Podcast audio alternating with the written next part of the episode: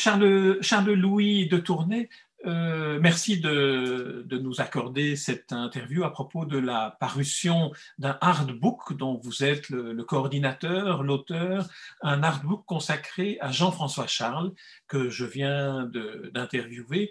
Et ma, question euh, vous concernant est de mieux connaître la manière dont un livre comme celui-là se conçoit se construit, et puis finalement, le, résultat tel qu'il apparaît, est-ce qu'il correspond à ce que vous aviez imaginé avec Casterman?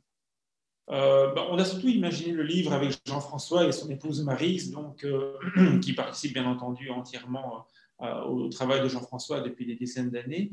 Et, et, alors au début, ce qui moi m'a vraiment frappé initialement, c'était de me rendre compte comment l'art de Jean-François était multiple et débordait les cases de bande dessinée pour avoir effectivement, euh, euh, je dirais, une vie au-delà. C'est-à-dire que l'art de, Jean-François Charles ne se cantonne pas à la bande dessinée, il peint énormément, il crayonne tout le temps, et à chaque fois que j'ai eu l'occasion de le rencontrer via divers reportages, euh, ça m'a marqué de me rendre compte de cette vie qu'il y avait à côté et de voir comment ça nourrissait la bande dessinée et comment la bande dessinée permettait également de pouvoir nourrir effectivement la peinture chose qui est euh, très particulière chez lui. Euh, beaucoup d'auteurs de bande dessinée ont peint, euh, mais c'était la plupart du temps, je dirais, une passion, une forme peut-être d'évasion, mais il n'y avait pas cet aspect, je dirais, qui nourrissait la bande dessinée, comme ça a vraiment été le cas pour Jean-François. Il faut comprendre que c'est un autodidacte pratiquement complet. Donc, euh, on écrit dans le livre comment il a pu, euh, euh, ben, au Beaux-Arts, je dirais, ben, s'initier à toutes sortes de choses. Mais ce qui l'intéresse avant tout, c'est de pouvoir détenir lui-même, non pas une vérité, mais une façon de pouvoir transformer le réel pour lui donner cette appartenance artistique. Et comment le fait qu'il puisse arriver chercher ses voix par lui-même, il arrive à en faire profiter la bande dessinée par la suite. C'était un petit peu ça qu'on a voulu mettre en place. Alors, ce, que, ce, qui est euh, tout à fait euh, stimulant dans, ce livre, c'est que, comme je le disais à Jean-François Charles, on entre en quelque sorte dans son atelier, on entre en quelque sorte dans l'atelier d'un artiste qui s'interroge aussi, non seulement sur les techniques qu'il utilise, mais aussi sur les supports vers lesquels il va les adresser, la peinture d'un côté, la bande dessinée de l'autre. Alors vous qui êtes un spécialiste de bande dessinée, comment, comment voyez-vous cette, cette, alternance et ce, cheminement de l'un à l'autre euh, qui se répond tout le temps en miroir, dirait-on? Oui, mais je, pense que, comme Jean-François l'expliquait dans l'interview précédente, euh, on est en permanence sur euh, une recherche. C'est-à-dire que, pour moi, le, l'artiste de bande dessinée, qu'il soit auteur, euh, scénariste ou surtout dessinateur, n'est bon dans sa planche lorsqu'il y est complètement impliqué et qu'il donne le meilleur de lui-même. Or, réaliser une bande dessinée, c'est un an, deux ans, parfois trois ans de travail. Et il y a des moments où il y a de la lassitude qui arrive, il y a des moments où effectivement on n'est pas à plein dedans. Et donc, Jean-François a pu trouver sa propre technique pour pouvoir arriver et maintenir cette créativité, je dirais, au pinacle, en alternant bande dessinée et peinture, en pouvant crayonner à gauche, en aquarellant à droite et en mettant, le, euh, pour finir, la quintessence de tout ça dans la planche de bande dessinée. Et je pense que c'est ce qui est vraiment intéressant à comprendre, c'est de se dire que la bande dessinée, pour pouvoir en faire pendant 40 ans et, le reste, il faut pouvoir maintenir effectivement, euh, euh, je dirais, cette passion comme un moteur qui tourne en permanence à plein régime. Or, il y a des moments où il faut quand même descendre et monter. Et donc, il est parvenu à conjuguer non seulement cette, ces, mouvements de régime avec une recherche artistique et créatrice euh, en permanence alimentée par effectivement euh, cette peinture et ces crayonnés de l'autre. Et je pense que c'est là où euh, on a en tout cas essayé de mettre ça en avant effectivement dans le livre, c'est-à-dire la face cachée de l'artiste, mais pour finir, qui alimente en permanence sa bande dessinée. Alors, comment est née l'idée de ce livre? Qui est à l'origine du livre? Et quel est à votre avis, le, le, rôle qu'il a pu éventuellement jouer dans, dans cette espèce de bilan d'étape de, de l'œuvre de Jean-François Charles? Est-ce qu'un livre comme celui-là permet à un artiste de prendre du recul ou au contraire, comme il le disait dans le confinement, de replonger finalement dans, dans l'atelier et de se remettre au travail encore plus intensément parce qu'il y a ce projet de livre? Je pense qu'il y a les deux. Je crois qu'initialement, pour répondre à la première partie de la question, le projet de livre, pour moi, était dans l'esprit de Jean-François et de Marise depuis très longtemps. Euh, il y a eu très peu, je dirais, d'artbooks ou de livres concernant effectivement le, travail de Jean-François et de Marise Charles. Euh, et, donc, il y avait, à mon avis, il y a toujours eu une envie de se dire comment pouvoir montrer effectivement au public des éléments complémentaires, dont, entre autres, effectivement, les pastels à l'huile, qui sont certainement euh, la nouveauté la plus importante pour ceux qui connaissent le travail de Jean-François Charles et qui apparaît dans le livre.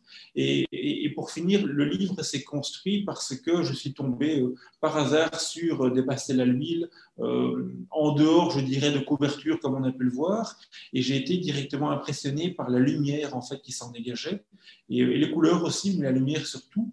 Et en discutant avec Jean-François et Marise, on s'est dit que ça pouvait être le, bon moment effectivement d'arriver et de, collecter toutes les images qu'il avait envie de rassembler pour en faire un livre.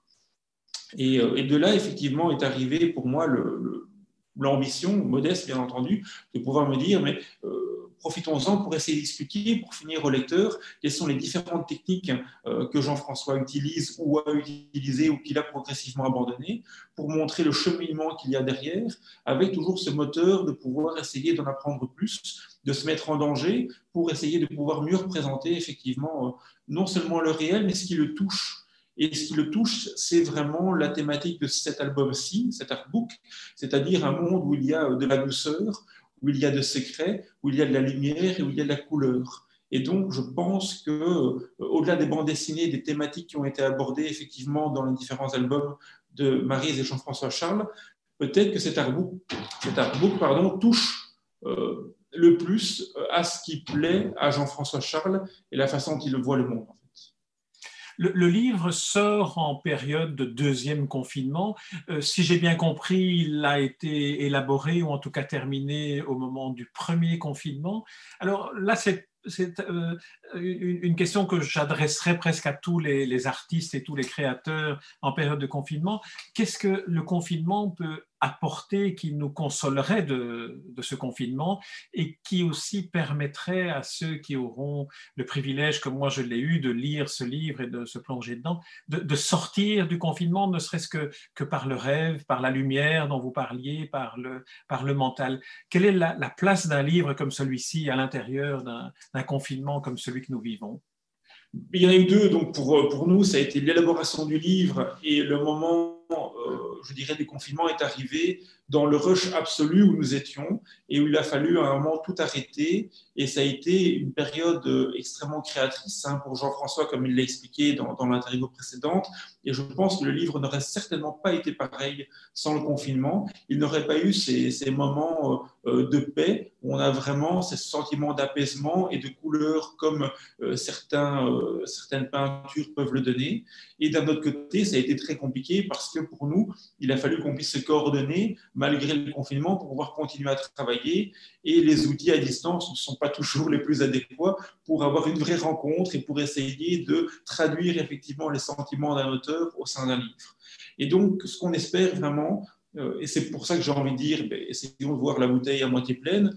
Euh, il y a toutes les, horreurs et les, les contradictions qui sont apportées par ces confinements, le fait que ce livre tombe à ce moment-ci, on a vraiment envie que les gens puissent voyager avec, parce que je pense que dans chaque peinture, euh, le livre est grand pour qu'on puisse s'en approcher, comprendre effectivement la partie picturale, mais surtout pouvoir profiter des moments d'évasion qu'il procure.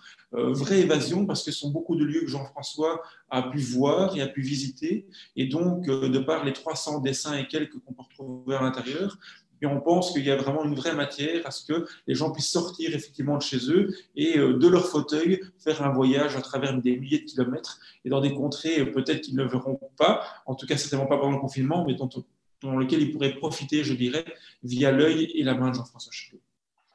Très bien, Charles-Louis de Tournai, je propose que ce soit sur cet euh, exposé euh, euh, très très stimulant que nous clôturions cet entretien, dont je vous remercie. Et je vous remercie aussi d'avoir mis en œuvre ce magnifique artbook consacré à Jean-François Charles qui paraît chez Casterman en cet automne de confinement et qui apportera, j'en suis sûr, beaucoup de, lumière à ceux qui auront le plaisir de le lire. Je vous remercie pour cet entretien. Merci beaucoup, M. Joignot, et merci d'avoir mis en avant.